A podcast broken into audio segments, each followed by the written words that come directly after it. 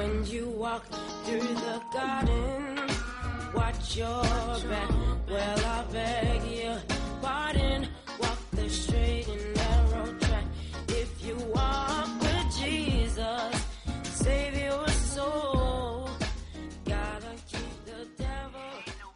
¿Qué tal? Bienvenidos a un nuevo programa de Podcast 4x4.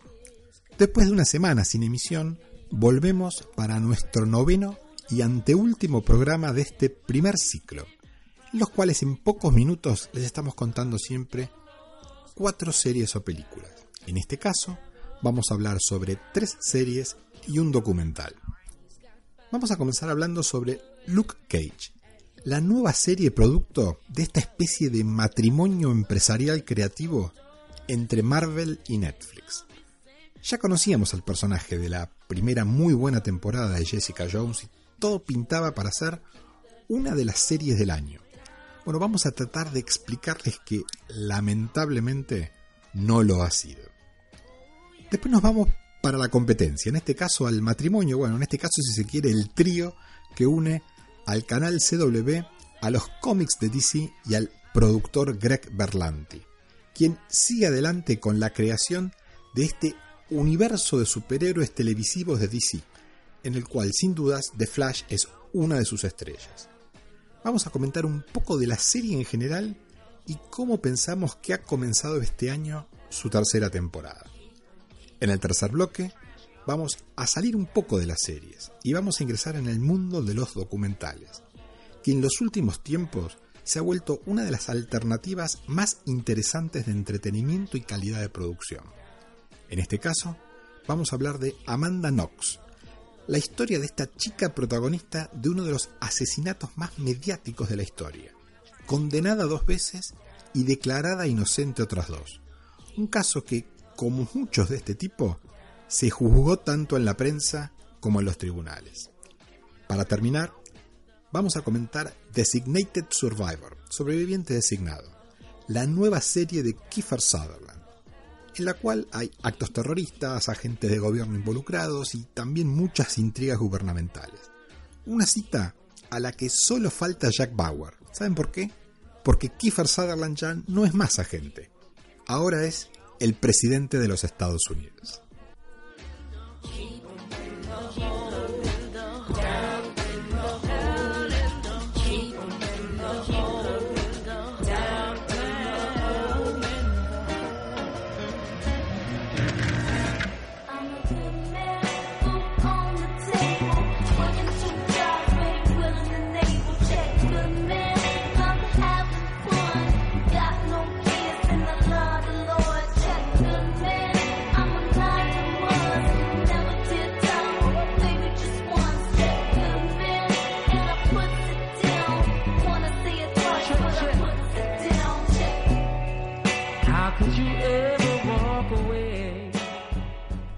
Raza negra comenzó a hacerse mucho más visible a partir de la década del 60 en Estados Unidos por diversas razones.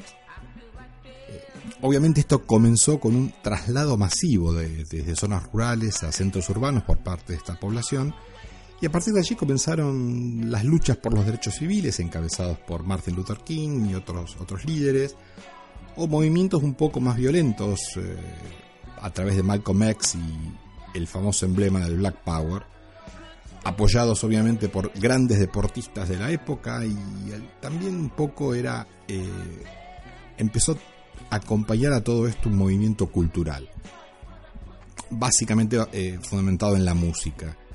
Pero Hollywood no se iba a quedar afuera de toda esta tendencia y de este modo nació el movimiento cinematográfico llamado Black Exploitation el cual traducido significa algo así como films de explotación negra. En estas películas direccionadas específicamente a, la gente de raza negra, en los papeles principales eran ocupados todos por negros. Y en general trataban tramas policiales de gángsters con mucha violencia y con protagonistas muy sexys y carismáticos que resolvían todo a los tiros o a los golpes. El rey de este género fue Richard Roundtree, con su personaje Shaft, y la reina, sin lugar a dudas, la diosa Pam Grier. por la misma época, en forma nada casual, comienza también, eh, nace el primer personaje negro que iba a ser protagonista de un cómic, Luke Cage. Yo no, no he sido lector de, estos cómics, pero quienes los han leído comentan que en sus, en sus inicios, tanto las historias, la historia del personaje central como de sus eh, amigos, villanos y demás, respondían bastante coherentemente a los argumentos habituales del cine del Black Exploitation. Y este estilo llamativamente iba, va a regresar muchos años después a las pantallas, en este caso a la televisión, en forma, les puedo decir, por demás impensada. Ya en años recientes la, la estrategia de Marvel en su alianza con Netflix, que es la de reeditar de alguna manera el éxito que ha tenido en cine el Marvel Cinematic Universe, el MCU, pero con una apuesta un poco más arriesgada. Decimos que esto porque en cine obviamente donde se encuentra la mayor ganancia, basaron esta estrategia en incluir entre los personajes que todavía mantenían sus derechos, algunos los habían perdido porque los habían vendido, tomar de ellos a los más populares, hacer películas individuales de cada uno de ellos y luego, como es sabido, juntarlos a todos en las películas llamadas Avengers todo, ya también esto también es muy sabido, desde lo estrictamente económico fue un gran éxito. En televisión obviamente no quisieron arriesgarse a gastar personajes muy importantes, se los guardaron para el cine y decidieron tomar un grupo de personajes de segundo orden que tiene la editorial y armar un mismo esquema, es decir, series individuales eh, de cada uno de ellos presentando sus historias y luego juntarlos a todos en una misma entrega bajo el nombre de The Defenders. Y decíamos que es una apuesta, era una apuesta un tanto más arriesgada porque en cine con personajes tan populares era un poco más fácil imponerlos, teniendo un buen guion, mucha inversión, etc. En televisión quizás respecto al cine tenían la ventaja de disponer un poco más de tiempo para el desarrollo de estos personajes. Pero al no ser tan conocidos, por ahí corrían el riesgo que la gente tuviera menos tolerancia para aceptarlos, pues la gran mayoría o el gran público no los conocía. Por lo tanto, era clave elegir actores muy carismáticos para interpretarlos y acertar con los guiones. El resultado hasta ahora se puede decir que es moderadamente positivo. Este universo Marvel ya lleva dos, se puede decir, aceptables entregas de Daredevil, una buena serie como fue Jessica Jones y precisamente en, Jessica Jones conocimos al Luke Cage televisivo, interpretado por el actor Mike, Mike Colter. En primera medida quedó bien claro que el casting de este personaje había sido un acierto. El actor es imponente, físico imponente, parece haber nacido para este papel. Y dentro del desarrollo de la serie de Jessica Jones, si bien queda claro que obviamente su historia no es la central, mucho de lo bueno que la serie tiene eh, nace en la buena química que existe entre Jessica, entre Jessica y Luke. Es decir, Jack, el actor contaba con una buena presentación previa y por, ende todo estaba dado para que en, su entrega individual Mike Colter eh, reeditara este trabajo y con un personaje que ya había en el cual había demostrado ser carismático, solo faltaba encontrar un buen guion para mantener el nivel alcanzado en Jessica Jones, produciendo otra, otra buena serie. lamentablemente no todo fue tan fácil ni todo fue así. Hicimos la introducción de Black Exploitation del Black Exploitation porque el showrunner Kyo Hodari Cocker, quien tenía antecedentes eh, como ser guionista de procedimentales policiales de segundo nivel, eh, la fallida Almost Human, eh, este guionista tomó la decisión de volver un poco al personaje a las fuentes y ubicar al mismo en un esquema bien dentro del género del Black Exploitation, para bien y para mal. Decimos para bien porque de este modo se le ha dado la oportunidad de interpretar personajes importantes de la serie a un grupo de muy buenos actores de raza negra, los cuales por lo general no tienen tantas chances de hacerlo. Y decimos para mal porque a esos pobres actores se los hizo interpretar personajes tan estereotipados y cliché que parecen salidos de cualquier película de blancos de los 50 o los 60. La historia encuentra a Luke Cage desde lo temporal inmediatamente después de su participación en los eventos con, lo que, con, los que concluye Jessica Jones. Desde ya el, el Luke mudado a Harlem, en donde intenta adoptar un perfil bien bajo, trabajando durante el día en una barbería eh, cuyo dueño es el afable Pop Hunter, que lo, hace un poco de. lo protege.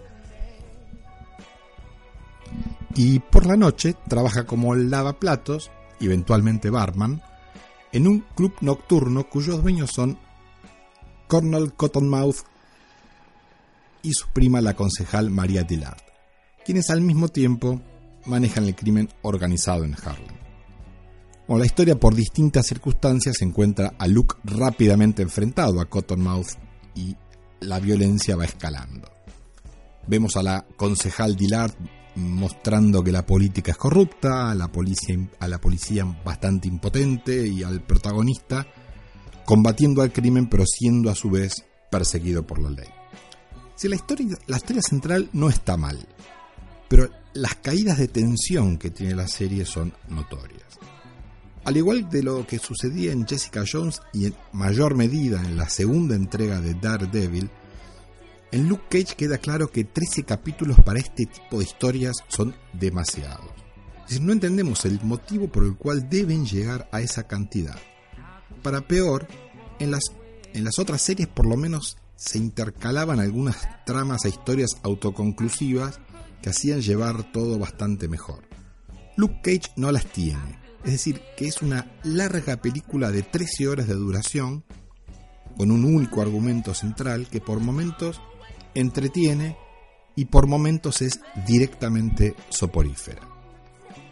No ayudan tampoco los villanos. Cottonmouth es interpretado por Mahershala Ali, actor a quien ya vimos como Remy en House of Cards. demostró ahí que es un buen actor. Pero en esta serie no está nada bien sus largos discursos inconexos y su gesto permanente de entrecerrar los ojos para demostrarnos que es un villano son casi ridículos. Para peor, el otro villano que aparece en los capítulos finales, Willis Diamond Black Striker, insiste con el mismo gesto, es decir, soy malo y por eso entrecierro los ojos. De película para chicos. También tenemos a Shades, ¿no? que es el interpretado por el ex Sons of Anarchy Theo Rossi, que acá este tiene otro gesto bastante molesto. Para hacerse el duro, está todo el tiempo poniéndose y sacándose sus lentes oscuros. Por su parte, el trabajo de Coulter, al igual que en su participación en Jessica Jones, es bastante bueno, no tanto en las escenas de acción como en las otras en las cuales demostró tener bastante buena química, tanto con la policía Misty Knight como con la enfermera Claire Temple. Personaje interpretado por Rosario Dawson y ya a esta altura bien claro que es la destinada a ser quien una a los Defenders. Por eso, por de dónde viene esta historia, que viene de una buena serie y hacia dónde va, hacia algo que realmente emociona de pensar, de ver a todos los Defenders juntos, da una da lástima, da un poco de pena que esta serie pudo haber sido algo mucho más y lamentablemente la historia se quedó, se quedó ahí. Y yo creo que pudo haber sido mejor simplemente siendo más corta y más coherente. Punisher, Iron Fist, las dos próximas series de este universo también van a tener 13 capítulos. The Defenders por suerte solo va a tener 8, es decir, vamos a ver cómo les va con estos nuevos personajes. Bueno, uno ya lo conocemos, hemos visto en Daredevil. Y el otro será nuevo. Vamos a ver si tienen mejor suerte que Luke Cage. Una serie que lamentablemente no ha cumplido todas las expectativas que había sobre ella.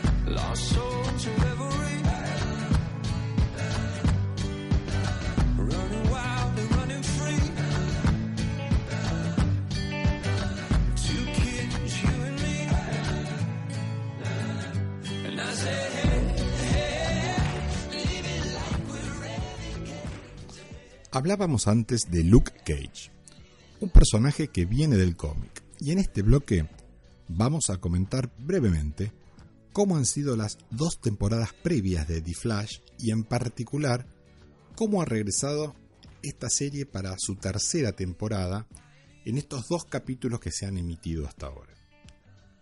DC, con menos éxito que Marvel en el aspecto cinematográfico, también está intentando crear una especie de universo televisivo para los superhéroes que son de su editorial.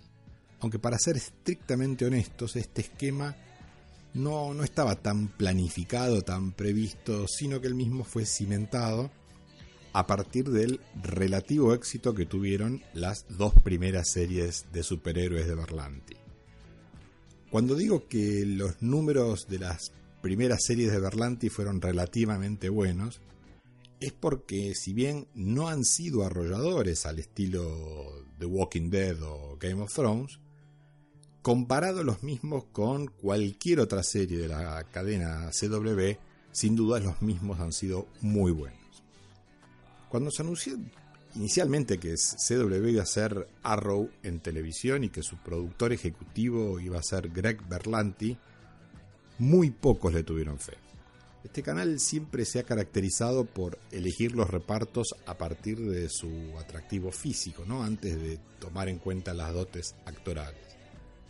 Para peor, el único antecedente de Berlanti en el mundo de los superhéroes fue como guionista de Green Lantern, la cual por muchos es considerada una de las peores películas de superhéroes de la, de la historia. Sin embargo, su Arrow, de la cual hablaremos en detalle en otra oportunidad, Salió bastante bien y el casting, si bien algo desparejo y con limitaciones, se la bancó bien y pudo representar dignamente a los populares personajes y villanos del cómic. Con el éxito de la primera temporada de Arrow, Berlanti y su equipo presentaron el proyecto para hacer otra serie del universo. En este caso, Flash, el cual fue inmediatamente aprobado. A este fin, siempre hay que recordar que los canales de televisión no son muy afectos a hacer remakes de series que fracasaron. Y si bien la historia del fracaso de la primera Flash tiene, sus atenuantes. La serie original de Flash tenía un casting bastante interesante y atractivo para la época, con John Wesley Shipp en el papel principal y Amanda Pace como la científica ayudante los argumentos no estaban mal, los efectos para lo que era la televisión de principio de los 90 tampoco. El gran problema que tuvo la The Flash original fue que fue programada el mismo día y a la misma hora que la segunda temporada de Los Simpsons, que, para quienes no lo recuerden, por entonces era un tanque imbatible y con un nivel de audiencia hegemónico. Muy tarde los productores de CBS intentaron salvar The Flash cambiándola de horario, pero ya era tarde. Nadie la veía. De todos modos, la CW le tuvo fea a Berlanti y aceptó el proyecto, el cual iba a tener una especie de testeo previo, en, en particular sobre su personaje central, en el octavo capítulo de la segunda temporada de Arrow que es allí donde se introduce a un empleado de la policía de Central City, un tal Barry Allen, quien se une al equipo de vigilantes de Starling City y si bien al principio le genera algún tipo de desconfianza sobre cuál era su agenda a, Oliver, poco a poco el personaje gana la confianza de todos y se integra bien. Y la interpretación real, realmente de Grant Gustin fue bastante bien recibida. En su momento incluso se llegó a evaluar que los tres primeros capítulos de The Flash fueran capítulos dentro de la serie Arrow, pero luego Berlanti, al tener en mente que su nueva serie iba a tener un tono completamente distinto al de Arrow, decidió separarlas y hacer un piloto independiente, manteniendo eso sí periódicos crossovers sobre ambas series.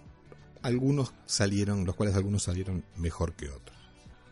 Y bueno, ahí está el tema de los crossovers, ¿no? que siempre funcionan bien cuando se hacen sobre dos series muy populares para la gente y series que la gente en general está mirando.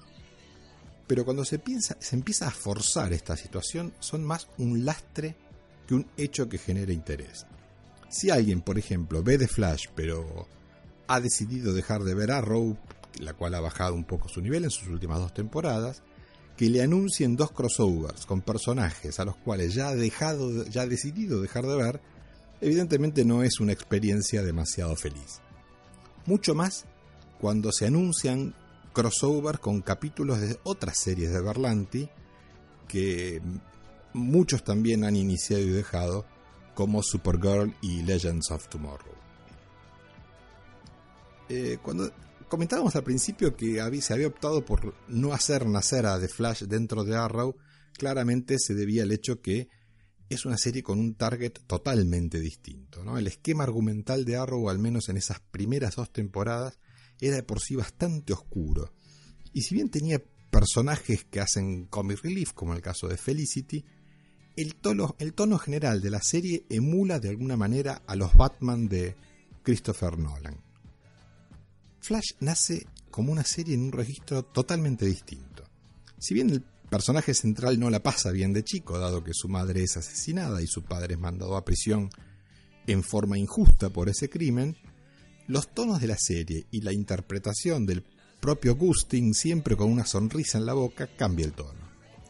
Muchas de las escenas de The Flash son diurnas, a diferencia de todas las luchas nocturnas de Arrow, y el equipo que se va formando en derredor a, The Flash tiene más las características de ser los amigos teens de Scooby-Doo que los aliados en la desgracia de Arrow. Berlanti aprovechó muy bien la galería de villanos que tiene el cómic y los fue presentando a la mayoría de ellos interpretados por buenos y carismáticos actores.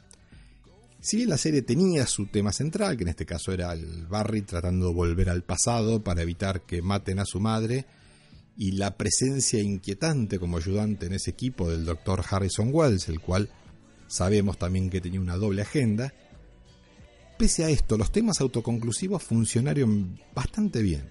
Es decir, la serie era liviana, ágil, muy bien llevada, y tenía en todos los capítulos la dosis justa de mitología y avance en la trama central. Como producto rápidamente de Flash se puso un escalón por encima de la que en ese momento era la tercera temporada de The. Ya no, no fue todo tan redondo para The Flash en la segunda temporada. La aparición de numerosos personajes que llegaban y se iban de una tierra alternativa comenzó a hacer su historia un tanto confusa y no tan llevadera como en la primera. El primer elemento forzado fue el regreso del Dr. Wells, el villano principal de la primera, nuevamente como colaborador. Sin embargo, en este caso no era el Dr. Wells original, sino el Dr. Wells de la Tierra Alternativa. Y a partir de allí, con, estas, con estos personajes alternativos, empezó a complicar todo un poco. En primera medida, la, idea de Berlanti que entre Arrow y Flash armen el equipo de los que iban a ser los guardianes del futuro también complicó, pues hizo que la serie por varios capítulos pierda su foco y se comienza a describir historias sobre personajes que no generaban demasiado interés. Ya en la segunda mitad de la temporada, cuando empiezan ya cada vez más variados los viajes de ida y vuelta a esta tierra alternativa, enfrentar al gran villano Zoom que provenía precisamente de la misma, ya de Flash había perdido mucha de la frescura y de las virtudes que había alcanzado en la primera. Y claro, no es que yo sea un enemigo de las tierras alternativas o viajes en el tiempo y demás, sino que en este caso los efectos generan situaciones que ya no son tan lineales para seguirlas. Y si produce una situación en la cual yo llamo el estado de cualquier cosa puede pasar, que en mi opinión es de las peores cosas que le puede pasar a una serie. Si en una serie todo puede pasar, todos los buenos pueden ser malos o los malos ser buenos, todos los muertos pueden revivir, todos los hechos desgraciados que le pasan a los protagonistas pueden ser revertidos, y así sucesivamente se va produciendo esa sensación que hace hasta perder emoción de cualquier cosa que pase para nuestro, contra nuestros héroes porque pensamos, bueno, si de todas maneras es reversible, no es tanto problema. Y esto va generando una especie de falta de interés. Y les puedo asegurar que la falta de interés es el paso previo al aburrimiento. Para peor, el inicio de la tercera temporada comienza con otro salto temporal el cual produjo otra Tierra alternativa en la cual, al igual que la que vimos en la segunda temporada, todos los personajes tienen atributos originales, y, pero algunos son distintos a los, del, a los del original. Es decir, no ha sido para mí este un inicio con un síntoma bastante razonable de esta temporada. Ahora la pregunta es, ¿descarriló definitivamente de Flash? Y yo no me atrevo a afirmarlo. Si bien puedo decir que si se mantiene en este esquema del cualquier cosa puede pasar, la gente, en especial aquellos que no son fans de los cómics, van a empezar a sentirse cansados con este tipo de tramas eh, y los van a abandonar. Obviamente esto sí es subsanable, los personajes son carismáticos, hay un buen equipo armado. Yo creo que con dos o tres hechos puntuales que corrijan la serie puede volver a ser o puede volver a tener ese gran nivel que le vimos en su primera temporada. Y honestamente, ojalá así sea.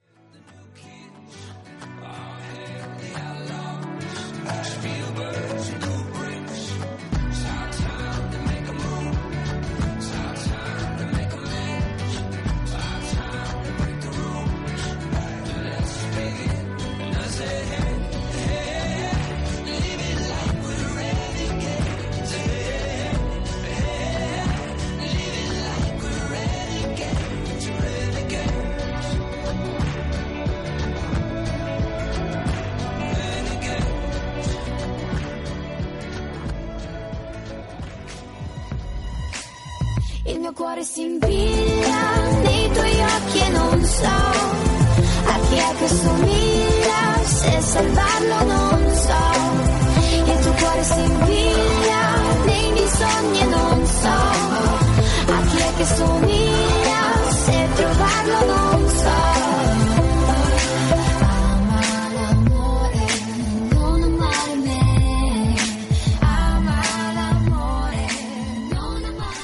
Perugia es una pequeña ciudad mediterránea italiana de la región de Umbria, localizada a unos 170 kilómetros de la capital, el Roma, en una zona montañosa. De hecho, el centro histórico de la ciudad se encuentra enclavado en la cima del Porta Sole, una colina, una colina de 500 metros de altura. Perugia es una de las ciudades más antiguas de Italia, de hecho su fundación es de origen etrusco, es decir, anterior a los romanos. Los dos temas que distinguen a esta ciudad son el chocolate y la educación. A su feria anual del chocolate asisten productores de toda Italia. Y respecto al tema educativo, tienen una de las primeras universidades europeas fundadas por el Papa Clemente V en el año 1308. A esta universidad provenía gente de todo el mundo a educarse, y para cumplimentar esto en forma más acabada, en 1925 crearon la Universidad para Extranjeros, en los cuales imparten clases del idioma italiano y de, de su cultura. En 1987 se crearon en Europa los programas de intercambio educativo Erasmus. A partir de los mismos, las universidades adheridas daban una beca durante un año a estudiantes de otras universidades adheridas. Es decir, el único requisito para el estudiante para entrar en este programa era ser estudiante regular en su universidad de origen. Muchos jóvenes comenzaron a utilizar estos programas para combinar estudio, turismo y sin dudas mucha aventura. La Universidad de Extranjeros de Perugia es uno de los centros educativos más demandados y cerca de 20.000 estudiantes se mudan a la ciudad anualmente y concurren a sus claustros. En 2007, utilizando el programa Erasmus, llegaron a Perugia la norteamericana Amanda Knox, de 20 años de edad, proveniente de la Universidad de Seattle de Estados Unidos, y la inglesa Meredith Karcher, de 21 años, proveniente de la Universidad de Leeds. No se conocían al momento en que, tras un encuentro circunstancial, decidieron irse a vivir juntas a un vistoso departamento cercano al, al casco histórico, junto a otras dos estudiantes italianas. Las chicas en carácter eran opuestas. Amanda en realidad no había ido a Perugia a aprender italiano, sino a tener una intensa experiencia de vida. De hecho, a, los pocos días de arribar, se emplea como camarera en uno de los bares de moda de Perugia y a los, en los primeros meses hizo muchos amigos, entre los cuales también hizo diversas parejas. Meredith, por su parte, era una persona bastante más apocada. Tenía amigas, salía obviamente como cualquier chica normal, pero prefería concentrarse en sus estudios. El primero de noviembre de 2007, mientras, supuestamente, Amanda estaba pasando la noche junto a su última pareja, a quien había conocido una semana atrás, el joven estudiante de informática Rafael Solécito, Meredith Kertner es horriblemente violada y asesinada en su habitación. A la mañana siguiente son precisamente Amanda y Rafael quienes, al notar algo extraño, hacen la denuncia a la policía. Estos irrumpen, rompen la puerta y se encuentran dentro del dormitorio de, Meredith con un cuadro dantesco con la, la pobre chica degollada y bañada en sangre. Pocos días después la pareja de Meredith y de Amanda y Rafael se anuncia como que han, son, han sido inculpados como los principales sospechosos de haber asesinado a Meredith.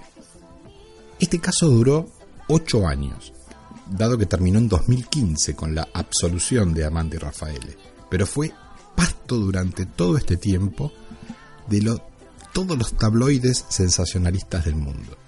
Temas como satanismo, orgías sexuales que se fueron de control, sospechosos inculpados que no tenían nada que ver, el hecho que una muy linda chica rubia de ojos claros norteamericana fuera capaz de cometer semejante monstruosidad alienaba a todos y llenaba todos los titulares. El documental, el documental de Netflix llamado Amanda Knox fue realizado por Matthew McHurst y Brian McKean, dos documentalistas que ya han hecho varios trabajos de este estilo para, para esta empresa, y comenzaron a preproducir el mismo en el año 2011, cuando todavía no estaba definido el caso desde el punto de vista judicial. Una de las primeras decisiones creativas que tomaron, la cual es muy efectiva, es el hecho de no utilizar locutor en off, que vaya relatando los, los, diversos temas. Es decir, vamos conociendo todo el desarrollo de la historia a través de las imágenes y de los testimonios de los acusados, de los testimonios de, de, cuatro, de dos de los acusados, Amanda Knox y Rafael Solecito, el fiscal que los acusó, Giuliano Mignini, y el periodista inglés Nick Pisa. En estos cuatro testimonios es un poco se basa el desarrollo del documental. Sin duda lo, lo más controvertido para el espectador es el testimonio de la propia Amanda Knox. Ella reconoce ser una chica especial, no, no, no usual. Eh, ¿Vieron, ¿Vieron esas personas que dicen algo con su boca pero en sus ojos parecen estar diciendo lo contrario? Bueno, eso es Amanda Knox. Impresiona tanto en las imágenes de la época como en los reportajes actuales la frialdad con que esta chica que tiene hoy apenas 29 años de edad se maneja. Tras el crimen su comportamiento fue por demás errático. Acusó primero a una persona inocente, a inocente que era su, su jefe en el bar, Después confesó haber estado en el momento del crimen y luego se desdijo totalmente acusando a la policía de haberle sacado esa confesión a los golpes. Hay imágenes sobre Amanda que asombran, como esa cuando todavía estaba el cuerpo asesinado de Meredith dentro del departamento y en una toma periodística ella y Rafaele están a los besos entre sonrisas rodeados de policías forenses y periodistas, como que no les importara absolutamente nada lo que había pasado. Rafael Solécito es otro personaje. Él también se desdijo en, su, en sus declaraciones iniciales. Y sin duda de todos los que rodearon el caso parece ser el más inocente de todos. Era un joven retraído, con poca vida social, que fue seducido por Amanda. Él deja claro que no fue a la inversa. Y cuando tuvo sexo con ella, eh, era un joven que casi no tenía experiencia en la materia. Rafael acusó a Amanda de haberse ido más temprano en ese primer interrogatorio, pero luego, al igual que Amanda, denunció que fue interrogado durante largas horas, intimidado y que le extrajeron la confesión a los golpes. Ni Amanda ni Rafaele tenían abogados junto a ellos al momento de estas confesiones. En el caso de Amanda, que apenas hablaba el italiano en ese momento, era doblemente grave porque tampoco tuvo un traductor en el interrogatorio. La tercera pata de esta historia es la prensa. Nick Pisa, el reportero del Daily Mail, es el, el estereotipo del periodista desagradable y mentiroso. Confiesa haberse sentido feliz y emocionado cuando sucedió el asesinato. Y cuando su primer titular fue publicado en la tapa del diario, del diario describió la sensación como algo cercano a un orgasmo. Nick Pisa, junto a otros, mintieron, inventaron cosas sobre Amanda, transformando a una chica algo alocada, pero sin ningún antecedente de violencia, en una especie de monstruo drogado, ninfómano, sediento de sangre.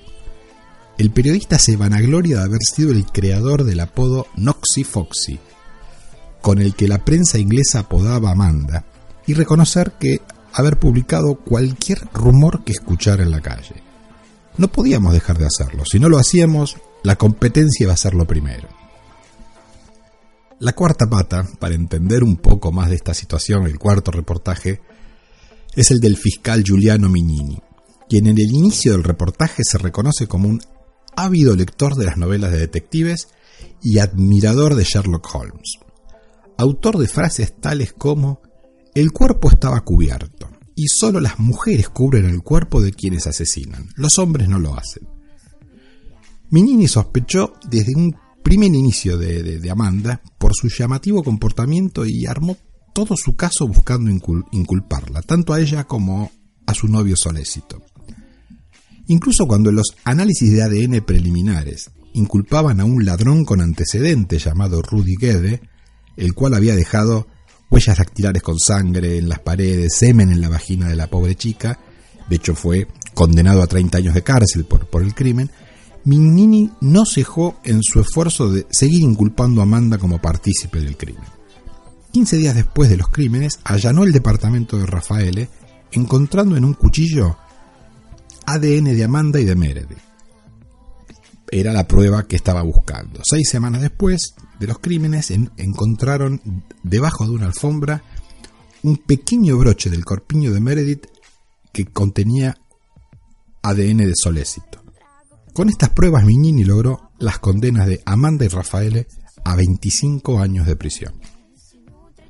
La gente me saludaba feliz por la calle, dice Mignini. Era, se sentía el ídolo en ese momento. Pero en las apelaciones quedó demostrado que todos los procedimientos utilizados para la toma del ADN en el departamento de Solécito y, y posteriormente en el laboratorio de Perugia fueron un desastre. Para peor, la hoja, el famoso cuchillo con ADN de Amanda y Meredith, era completamente distinto al utilizado en el crimen, el cual era mucho más pequeño. Amanda y Rafael fueron exculpados por la Cámara de Apelaciones de Perugia Mignini no se dio por vencido, apeló al Tribunal Superior de Casación en Florencia y obtuvo una suspensión de absolución. Pero recientemente, en 2015, la Corte Suprema Italiana le puso fin a esta prosecución, declarando a los acusados como completa y definitivamente inocentes. Las imágenes del documental se meten bien a fondo en estas cuatro personas, en el carácter de estos cuatro entrevistados. Amanda no puede ocultar su frialdad casi psicopática, ¿no? En esa mirada gélida. Rafael sigue siendo ese hombre con cara de niño asustado que no sabe bien cómo quedó en medio de todo esto. Nick Pisa es el típico periodista estrella y basura humana que no le importa sobre nada y nadie con tal de lograr el titular en el diario. Juliano y el fiscal queda como el pobre fiscal que quiso ser Sherlock Holmes y quedó como uno de los personajes más ridículos de esta historia. Obviamente falta un punto de vista y falta una protagonista que es la víctima, la, pobre Meredith. Porque más allá de los cuatro años de cárcel que Amanda y Rafael tuvieron, la única y real víctima es Meredith Kastner. Sus familiares se negaron a participar en el documental Solo se reproducen algunos reportajes de época de la familia Kerner y si bien el documental es excelente y recomendable, la crítica que le hacemos es que lo vemos poco piadoso con esa pobre familia. Desde ya, si, si les gustan este tipo de historias contemporáneas, donde se desnudan las miserias de la sociedad, frente a situaciones y casos como este, se lo recomendamos. Y especialmente a quienes les gustaron documentales del estilo Making a Murderer o The Jinx.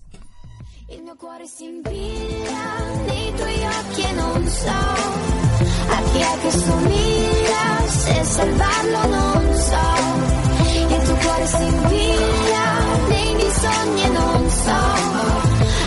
che somiglia, se trovarlo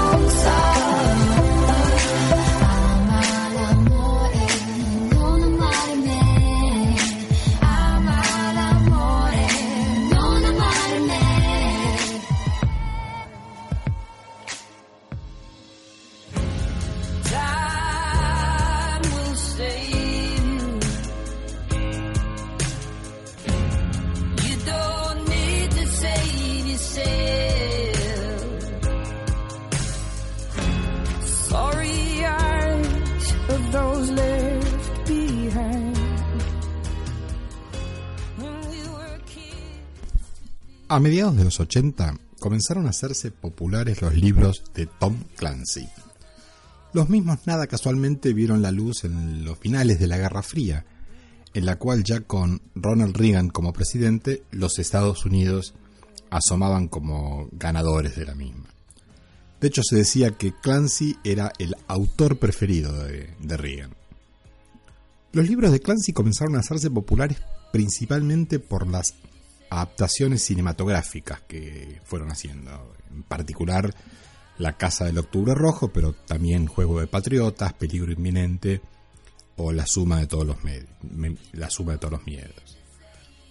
Y además también porque incluían dos tipos de tramas y personajes. Por un lado, aquellos que generalmente en el mundo del espionaje de guante blanco se movían, eh, que era la política en la cual veíamos traiciones, espionaje y personajes que eran los que manejaban el poder real de los países. Y por el otro, los agentes de campo, es decir, los agentes que debían realizar peligrosas misiones en lugares inhóspitos o en ciudades hostiles. Jack Ryan era el profesor universitario que libro a libro iba subiendo en el escalafón de Washington gracias a sus tareas exitosas como experto en espionaje y sus amigos Clark y Chávez eran los agentes de campo que, debería, de- que eran los que llevaban a cabo las, las misiones. Para los, los que vemos muchas series no hay dudas que series como 24 con Kiefer Sutherland como protagonista tomó un poco el estilo narrativo de los libros de, Clancy con sus temáticas, ¿no? Y salvo que a partir de la caída del muro de Berlín fueron virando los villanos, ya no, no podían ser de la Unión Soviética que estaba desmembrada y casi desaparecida, sí, se volcaron más hacia el mundo oriental o árabe para, para buscar villanos. 24 siempre se movía en dos planos. Por un lado Washington y sus personajes sinuosos, y por el otro el peligroso campo en el cual los agentes se jugaban la vida. Es decir, se replicaba casi en modo exacto el esquema de Clancy. En uno de los libros de Clancy, el cual debe ser uno de los anticipos a la historia más grande de todos los tiempos, este libro se llamaba Deuda de Honor, Debt of Honor, fue escrito en 1994, es decir, siete años antes del 11 de septiembre de 2001. Y en el final de este libro, un japonés nacionalista tomaba un avión lleno de bombas y se estrellaba en el edificio del Congreso, en el momento en el que el presidente de los Estados Unidos estaba dando allí un importante discurso, matando prácticamente a todo el poder ejecutivo y legislativo norteamericano. Allí el habitual personaje principal de, los libros de, de Clancy, Jack Ryan, que no tenía ni ambición ni vocación de político, quedaba como presidente de los Estados Unidos, en medio de una situación de avance del terrorismo y rodeado de desconfianza entre los políticos sobrevivientes. Bueno, creo que con esto que acabo de comentar queda dicho que la nueva serie de Kiefer Sutherland, Designated Survivor, eh, sobreviviente designado ya es algo más que un simple homenaje a los libros de Clancy, sino que en este caso se encuentra en una figura bastante cercana al plagio. La premisa inicial, como decíamos, de esta, de esta serie, en la cual el personaje interpretado por Kiefer Sutherland, Tom Kirkman, es un secretario de segundo orden en el gobierno estadounidense y es nombrado sobreviviente designado, lo cual significa que en actos en los cuales vaya a estar presente el presidente, el, su gabinete, el Congreso y demás, se traslada a este sobreviviente designado, se lo traslada a otro lugar físico para tomar la presidencia en el caso eventual que suceda algún cataclismo. En este caso, el presidente va a decir su discurso anual, el que ya se llama The State of the Union, y en el momento que lo está pronunciando, con todo el Congreso y con todo el gabinete a su alrededor, se produce un acto terrorista que estalla el Congreso y mata a, a todos o a casi todos allí dentro, y Kirkman debe quedar como presidente de la nación. Al igual que en los libros de Clancy, también en la serie 24, el nuevo presidente se ve rodeado de personajes con dobles intenciones, ¿no? Algunos de los llamados halcones, que son los que quieren declararle la guerra al resto del mundo, repartiendo bombas nucleares para todos lados. Todo lo sucedido en el entorno presidencial está bastante bien reproducido en la, en, la serie. Es decir, los personajes que pasan desde la ignorancia al pobre Kirkman hasta la obsecuencia eh, son realmente muy, muy, muy bien descritos y también un poco el, aquellos que quieren verlo fracasar para imponer un gobierno más autoritario. Y también está el grupo de aquellos que genuinamente quieren ayudarlo para sacarlo adelante en una situación en la cual claramente Kirkman no tiene ni la experiencia ni los atributos para, para liderar a su gran país, y el cual debe tratar de salir adelante con las pocas herramientas que posee.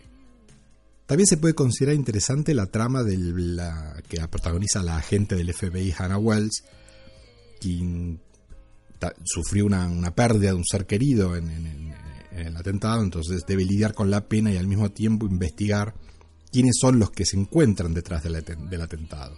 Y esta trama se vuelve todavía más interesante cuando las pruebas comienzan a apuntar en una dirección distinta a la versión oficial o a la prevista. Hasta acá lo bien. Después hay temas en los que la serie falla. Es decir, y falla en algo que es muy común en este tipo de series, que, es la de intercalar forzadamente tramas, tramas familiares. Eh, en este caso protagonizadas por la esposa y los hijos del ahora presidente Kirman. Es decir, suponemos que debe haber, no sé, estudios de marketing que determinan que en las series norteamericanas, para que la gente se identifique o algo, tienen que incluir este tipo de, este tipo de tramas. Pero realmente suena ridículo, ¿no? Que en medio de tramas que están hablando de explosiones nucleares, de invadir países, de miles de muertos, de riesgos de guerra, intercalarlos con tramas en las cuales la historia es que a la hija del presidente se le perdió el perrito, o que el hijo del presidente vende droga en los boliches, o que el presidente llega tarde a cenar, pero la familia lo espera porque igual lo quiere mucho. Es decir, yo, yo me acuerdo siempre cuando veo este tipo de escenas del pobre personaje de Dana en Homeland o la misma Kim Bowen en 24, que por situaciones como esta se fueron convirtiendo en los personajes más odiados de la televisión norteamericana. Pero repito, supongo que debe haber algún estudio de marketing que esto le, las transforma en series más para la familia, no sé, no, no entiendo. La verdad que es un lastre para, para, para esta serie. Pero en síntesis se puede opinar que con los cuatro episodios vistos, Designated Survivor como mero entretenimiento funciona. Sin dudas, obviamente, no esperen ver algo demasiado original, porque cosas muy parecidas a esta ya han sido escritas y vistas ¿no? en, en situaciones anteriores. De hecho, es una serie que yo creo que intenta cubrir la falta de 24 y la decadencia de Homeland. Y en líneas generales no está mal. En la medida en que con la evolución no se pasen de vueltas con estas tramas familiares y busquen a los temas políticos y de terroristas darles alguna vuelta de tuerca que no vayan siempre para el mismo lado y sean un poco más originales.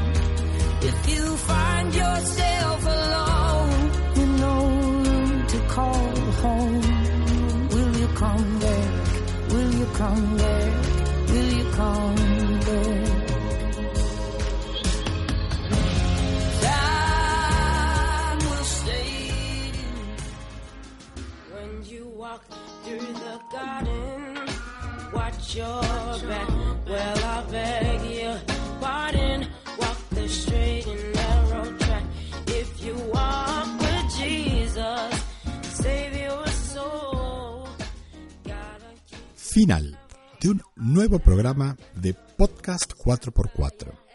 En pocos minutos comentamos tres series y un documental.